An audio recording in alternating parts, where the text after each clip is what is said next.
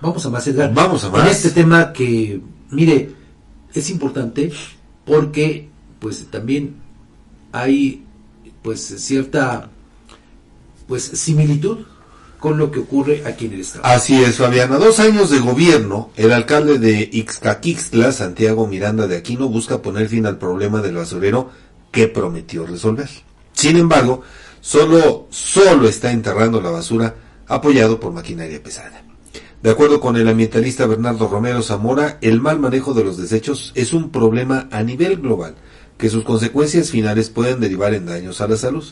Los vecinos de la colonia Fraternidad advirtieron su preocupación de que a metros de sus viviendas estén enterrando la basura y después el ayuntamiento siga depositando más desecha, desechos. Perdón. En una de las voces de una vecina afectada se señala, nomás le echaron tierra encima, creen que ya limpiaron, pero el basurero ahí sigue. Parece que nada más están haciendo espacio para seguir tirando más, es la queja. Este tiradero de Ixcaquistla es uno de los más grandes de la región. Se ubica en un predio municipal, municipal a pie de carretera, a metros de la colonia Fraternidad y de terrenos de cultivos.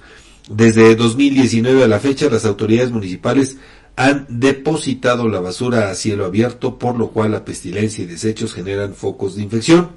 Son los vecinos de esta colonia quienes cuestionan al edil morenista de enterrar la basura y también fueron claros al decir que no quieren más desechos cerca de sus casas.